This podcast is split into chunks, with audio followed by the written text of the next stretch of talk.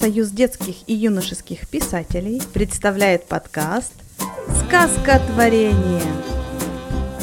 Привет-привет, друзья, в новом подкасте «Сказка творения». Сегодня мы будем пить виртуальный чай с прекрасным человеком.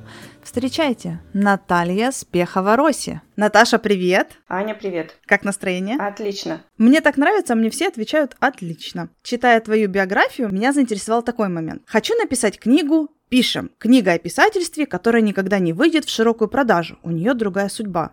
И какая-то судьба, интересно, заинтриговала. На самом деле книга была подготовлена для работы студентов издательского дела на основе моего курса хочу написать книгу. И сейчас в редких случаях ее можно приобрести в качестве моих учеников. А как стать твоим учеником и что же ты преподаешь? Я веду курсы писательского мастерства. У меня есть мастерская писательская. И вот как раз э, после курса «Хочу написать книгу» можно в качестве дополнительного пособия приобрести эту книгу. То есть в конце осени у тебя будет курс, который называется «Хочу написать книгу пишем. Так же, как и книга, да. я поняла. И а что нужно сделать для того, чтобы на него попасть? Напишите мне, я все расскажу, пришлю все ссылки и отвечу на все вопросы. Начнем маленький экспресс-тест прямо сейчас. Расскажи самую интересную тему, которую ты раскрываешь в своем курсе. Самую интересную. Я больше всего люблю тему а, «Как найти свое издательство». Конкретно для автора, для определенного автора. Mm. То есть я прям сажу сажусь, изучаю издательство, направления, уже зная, о чем пишет конкретный человек, и для него подбираю подходящее издательство. Я никогда не слышала, чтобы в курсах делали подобную подборку конкретно по издательствам, то есть угу. по писателям, которые пишут похожие, у которых можно поучиться, да, но чтобы издательство подбирали, это очень круто. Когда, говоришь, у нас курс? В конце осени? Да, в ноябре. Есть еще места? Э, да, можно еще попасть. Я не, не набираю большие группы принципиально, потому что я веду практически индивидуальную работу, поэтому группы у меня такие кулуарные, чтобы я смогла каждому дать обратную связь. Все с обратной связью. Здорово.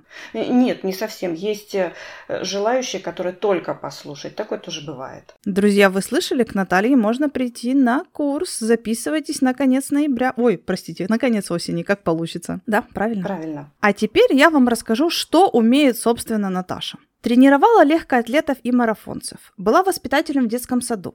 Психолог. Закончила курс экскурсовода. Сценарист, журналист и писатель. Что толкает тебя узнавать новое? Любопытство. Что это? Почему настолько много интересных профессий ты себе в копилочку сложила? Это все мои мечты. Ну вот правда, я изначально вообще мечтала быть историком, но шла к нему достаточно долго. То есть сначала я попала на физвоз, совершенно тоже случайно, но, как ни странно, он оказал самое большое влияние на мою жизнь.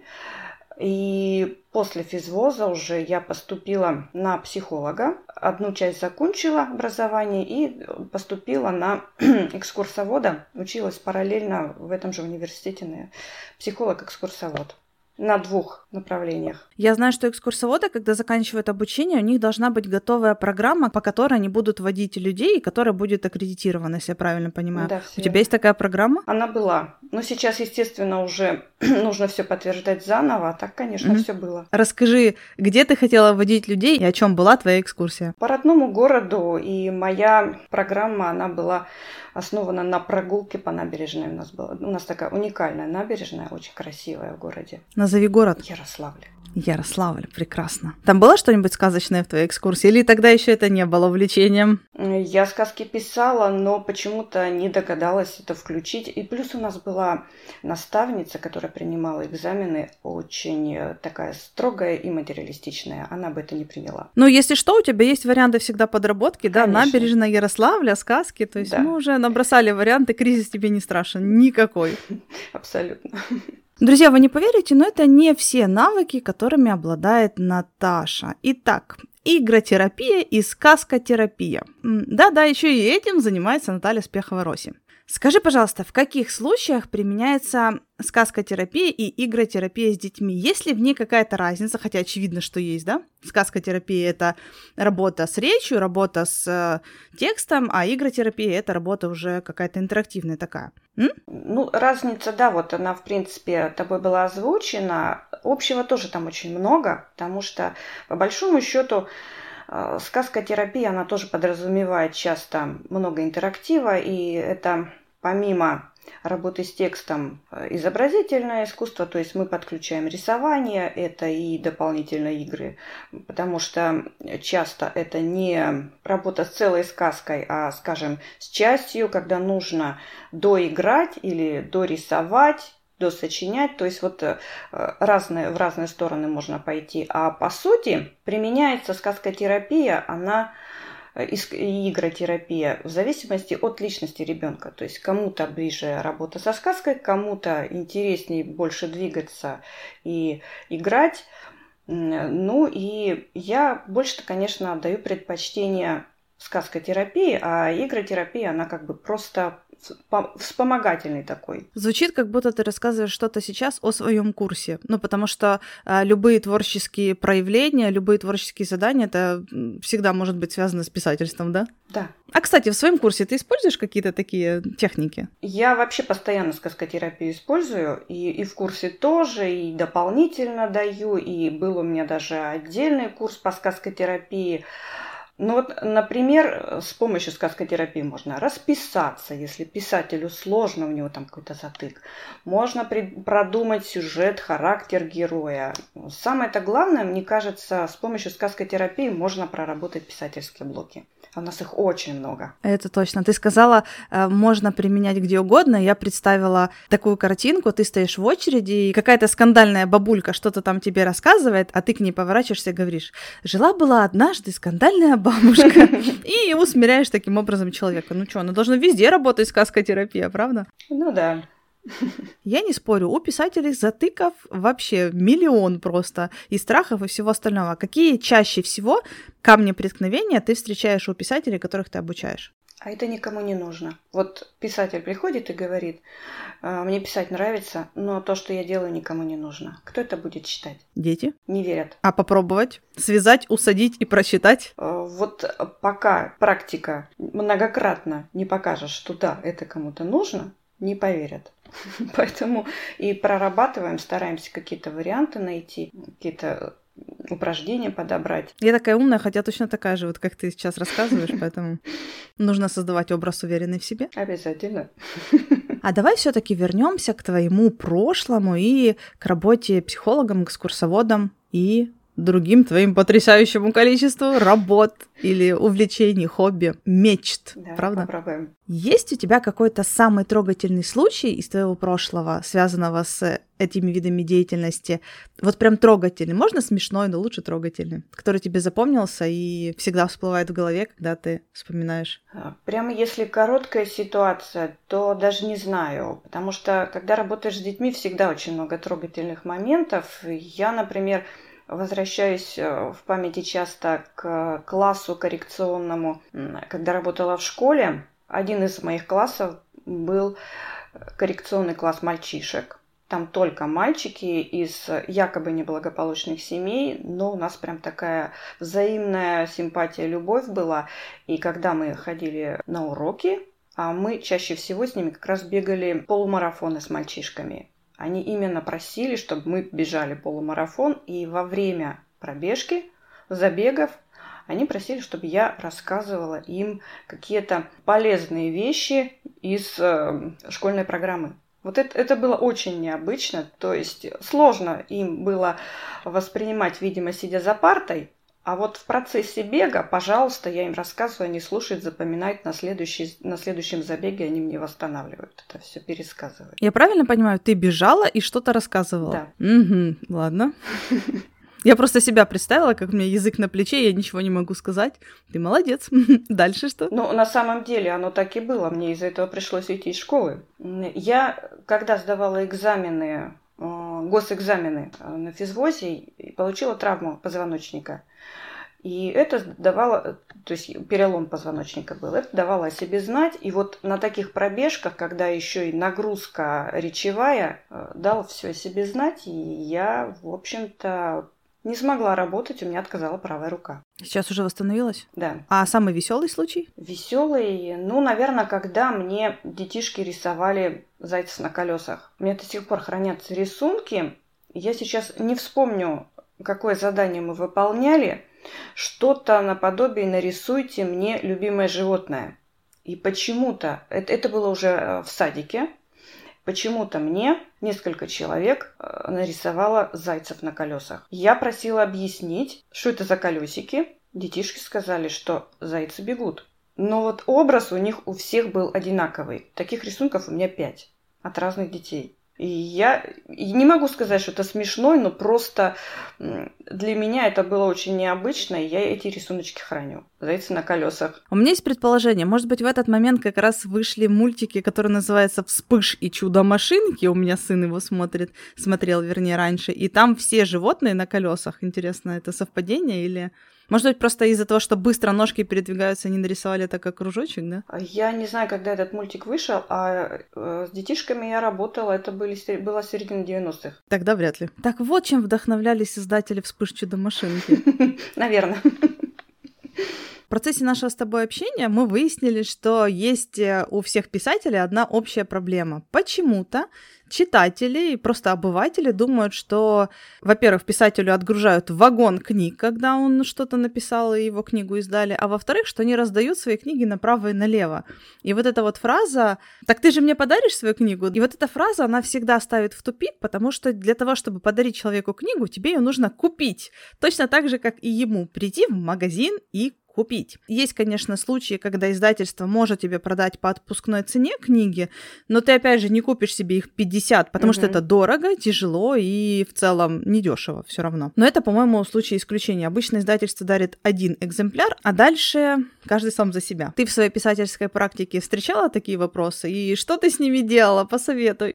Да, я регулярно с таким сталкиваюсь. Но на самом деле это вопрос очень щепетильный, потому что Книга выходит, и друзья, товарищи, близкие, все хотят иметь экземпляр, звонят, приходят, пишут, подари книжку, и действительно приходится идти в магазин и покупать, потому что, как вот ты сказала, нам дают один-два экземпляра. И приходится некоторым объяснять, что наша история совсем другая. Если автор издается в классическом издательстве, то он полностью отдает на откуп свою рукопись. Мы только пишем, мы не продавцы, мы не издатели. Мы отдаем, а редакторы редактируют, в издательстве делают корректуру, иллюстрации, верстают, печатают и распространяют по магазинам. То есть точно так же мы идем в магазин действительно и там покупаем. Поэтому я даже не знаю, что здесь добавить. Ты все рассказала.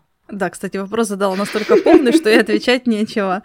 Э, есть варианты, когда люди делают сам издат, это когда просто хочется для себя напечатать, и да, по большей части тогда люди раздают книги, потому что они просто хотят поделиться своим творчеством с родными, близкими и не только. Но Среди моих друзей очень мало встречается писателей, которые так делают, потому что это дорого, это дорого.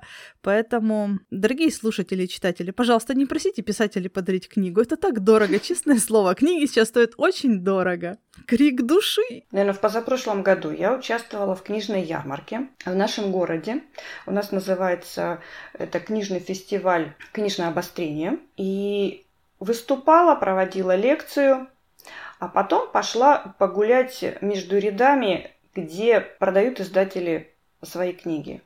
Вдруг меня за руку хватает какой-то мужчина и просто заставляет купить его книги. Его книги рассыпаны просто по скамеечке. Я говорю, простите, пожалуйста, но я сейчас уже тороплюсь, а я правда уже опаздывала, я прогулялась и уже возвращалась. И вдруг он мне говорит, а ты кто вообще такая? Почему ты не хочешь купить мои книги? Я, я рассказываю историю, что вот пришла, провела лекцию, потому что я писатель, э, сейчас познакомилась с издателями и возвращаюсь на работу. И вот здесь у мужчины произошел какой-то взрыв в сознании.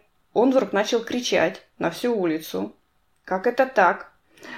Почему его не пригласили выступать? Он тоже писатель. Почему какую-то девушку э, позвали, а его нет? Э, в общем, э, мужчина устроил на улице настоящий концерт по поводу того, что есть авторы, которые почему-то никому не нужны. Он очень удивился, что меня издают за гонорар, Ему, наверное, лет 60, но он был абсолютно уверен, что книги можно издавать только за свой счет. И после этого я стала бояться выходить на эти ярмарки, честно скажу. В этом году я выступала, и я старалась обходить стороной тех, которые сидят на лавочках. Вот это тебя дедушка испугал. Есть до сих пор авторы, которые абсолютно уверены, что можно только э, за свой счет издаться. И вот благодаря, наверное, таким авторам нас и просят подарить книги, считая, что ну все равно ж никто больше не возьмет.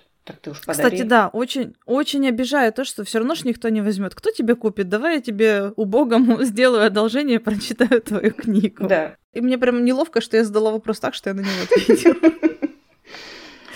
Наташ, ну про творческие планы мы немножечко совсем поняли. Например, про то, что у Наташи будет писательский курс скоро в конце осени. Пожалуйста, запишите себе те, кто меня не услышал с первого раза. А какие еще планы творческие? Ну, не только творческие. Может, куда-то поехать, где-то отдохнуть, что-то такое интересное сделать? Пока, наверное, отдохнуть уже хватит. Мы в этом году такой отдых себе устроили, 9 тысяч километров по России, поэтому пора поработать.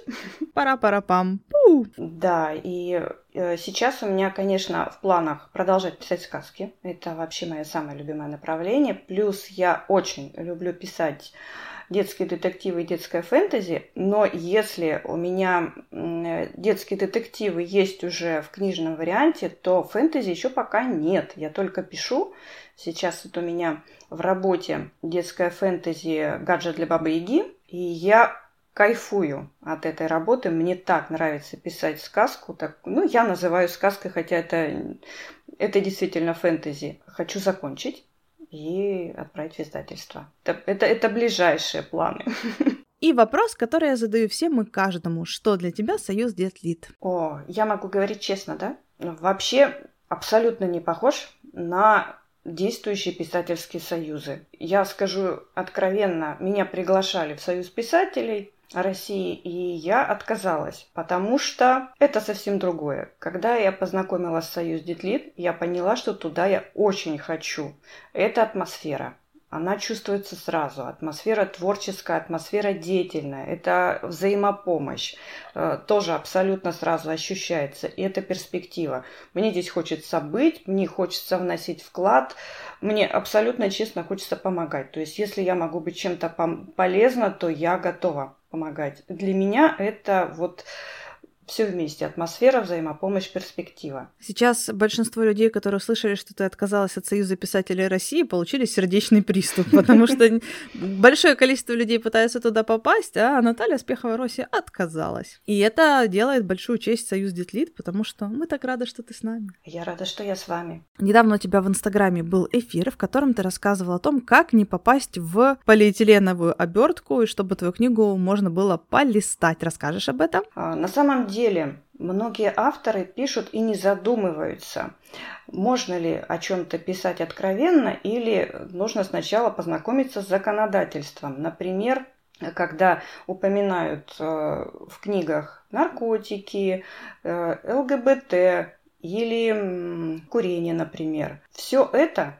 регламентируется законодательством. И даже если книга пойдет в печать, она выйдет целлофанированная. А это сложнее для продажи и, соответственно, будет еще маркировка 18+.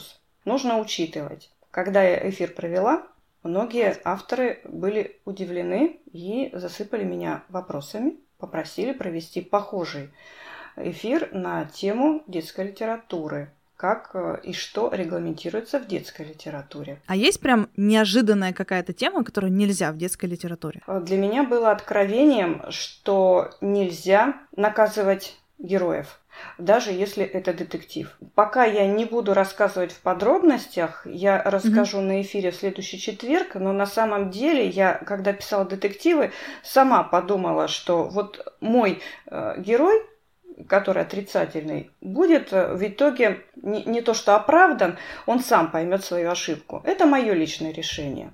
Но я абсолютно не знала о том, что действительно нельзя сажать в тюрьму э, нельзя угрожать оружием и так далее и тому подобное. То есть арка антигероя должна быть соблюдена, и в конце он должен измениться. Да. Логично. Ну что, готова к экспресс-тесту? Вопрос может быть длинным, но ответ должен быть коротким. Да, готова? Готова. Монтессори или Вальфдорская? Ни та, ни другая. Почему? Когда я еще училась в институте, э, мы подробно изучали э, эти направления, мы их опробовали на практике. Мне они не показались перспективными э, по тем причинам, что там нет неких рамок ограничивающих. Вот сейчас меня многие закидают дизлайками и тапками, но я уверена, что в любом случае должны быть хоть минимальные рамочки, ну, то есть должен быть баланс свободы и творчества э, и ограничений свободы. В этих двух направлениях я баланса не почувствовала. У меня тоже есть подобные отзывы о этих школах, причем от людей, которые учились в этих школах, и это очень интересно. Я прям как знала, что нужно тебе задать этот вопрос. А по твоему мнению, какая система обучения самая прогрессивная, интересная и максимально полезная для ребенка? Мне кажется, что есть смысл брать Э, самое лучшее из разных систем, вот мне, например, нравится система Аманашвили, была когда-то, точно сейчас не помню, как называется программа, со спортивным уклоном. И вот из нее бы я тоже взяла как, какую-то часть. То есть вот самое лучшее, как пазлик сложить, Конечно, в идеале под каждого ребенка индивидуально, но это невозможно. Но в любом случае в каждой программе есть что-то полезное. И вот если бы взять полезное и сложить пазлик, сложить вот такой конструктор, наверное, было бы хорошо. Это то, что делает каждая мама в рамках своего дома, да, выбирает да. лучшее, что подходит ее ребенку. Любимая книга из твоего детства? Наверное, Три мушкетера. Не совсем детская, а более детская. Еще более детская. Еще более детская, да, еще более. Три мушкетера, по-моему, вообще не детская книга. Ну, я ее читала, наверное, лет в десять. А вот помладше. Три мушкетера моя любимая книга, просто я не, не читала ее в детстве, поэтому mm. не воспринимаю ее как таковую. Я вспомнила книгу, которую безумно любила, только я точно не помню, как автора фамилия. Владимир Воробьев. Сказки. Очень любила. Зачитала до дыр. И детям своим тоже. И детям читала не по одному разу. Какая твоя любимая детская книга сейчас, кроме своих? Домовенок Кузька. Mm. Однозначно. У нас тоже есть. Список твоих профессий потрясает, ну, либо интересов. Журналистика, писательство победила. Какую следующую будешь осваивать? Ведь будешь, правда? Ну, я предполагаю остановиться. Хотелось бы верить, но верится с трудом. Есть такая фраза, да? Я просто очень любопытный человек и прекрасно знаю, что меня обязательно что-нибудь заинтересует. И что-то мне подсказывает, что ты тоже примерно такая же. Смотри, я в девятнадцатом году обучалась на программе акселерации от э, Министерства культуры. И это направление НХП, Народно-художественные промыслы. Возможно, я туда вернусь. Ну вот видишь, нащупали же. Если бы вопрос с финансами был решен, и ты могла бы полностью посвятить какому-то делу э, все свое время и все свои ресурсы, что это было бы за дело? Писать. Сказки. Сказки. Не только. Писать, писать. Я мечтаю о доме с большой террасой, с видом на сосны и сидеть писать. Желтое кресло писательское и сидеть писать. Да. Как же мы с тобой похожи. Сосны — это прям большой дом, второй этаж, чердачное помещение, куда я никого не буду пускать, никого. Там будет моя мастерская. Я буду смотреть на сосны и писать. Да. Будем в гости друг к другу ходить. Да. На встречу к тебе я старалась прийти прям вовремя, четенько, не минута в минуту, на две минуты опоздала, но я на это обратила внимание. Почему? Потому что у тебя есть книга про тайм-менеджмент. Расскажи мне, пожалуйста, что в этой книге такого, чтобы я прям везде приходила вовремя. Я очень стараюсь, но это не всегда получается. Ой, на, на самом деле, мне кажется, что наша книга, книга написана в соавторстве с Аленой Мороз, а, немножко уникальная, потому что мы сделали акцент именно на индивидуальности, чтобы подстроить самоорганизацию конкретно под себя. Не то, что вот возьми слона и раздели его на бифштексы, я это вообще не понимаю и не принимаю, а у каждого человека в любом случае свой индивидуальный ритм. И чтобы вот он собрал свои инструменты. Плюс вот эти вот все деления на кинестетиков, аудиалов, визуалов, плюс деление на сову, жаворонка и так далее. Вот это все тоже влияет Мы это постарались учесть, и каждому э, типажу подобрали подходящие приемы. Их можно собрать,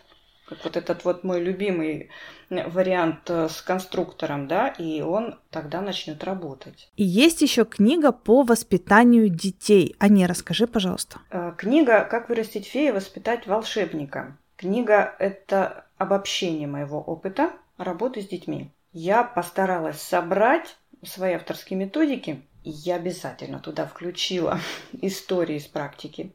Но вот поскольку я такой сказочный человек, то некоторые истории в сказочной форме, некоторые истории в формате рассказов. То есть вот я не люблю кейсы.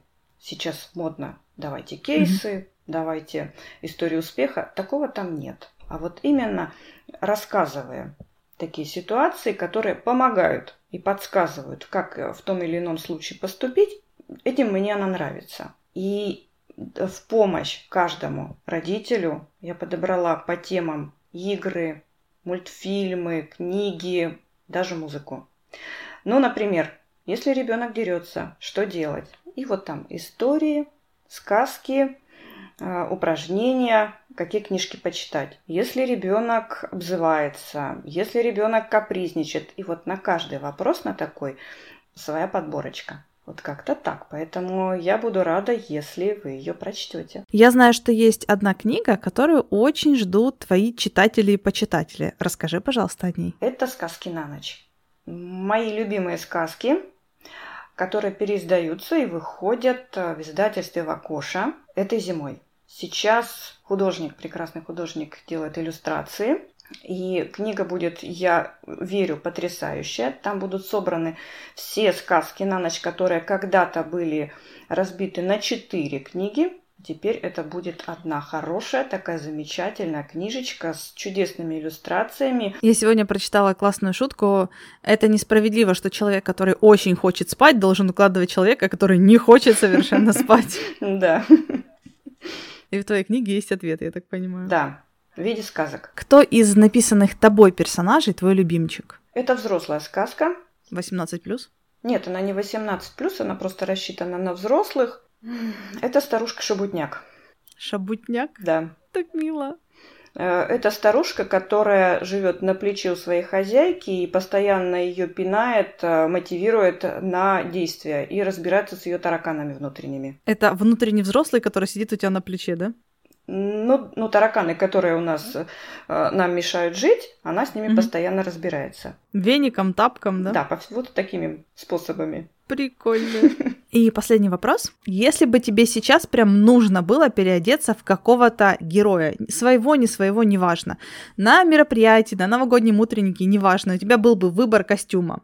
Только давай без принцессы всякого такого. Кого бы ты выбрала? Самый вот дурацкий костюм, который бы тебе хотелось примерить. Именно дурацкий? А то я сразу Наташу Ростову вспомнила. Нет, давай дурацкий. Наташа Ростова это...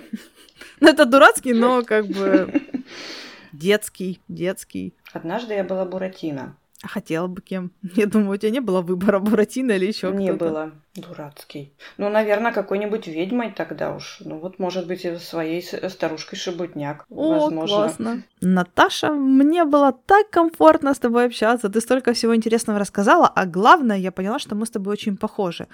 А это значит, что не такого уж и странного я хочу. Это прекрасно. Спасибо тебе большое, что поделилась своими планами, а также тем, что Союз Детли для тебя прям перспективная организация, потому что это конкретно то, чего мы добивались и что хотели подарить нашим членам Союза. Спасибо тебе большое за классное интервью. Аня, спасибо огромное, что пригласила на эту встречу.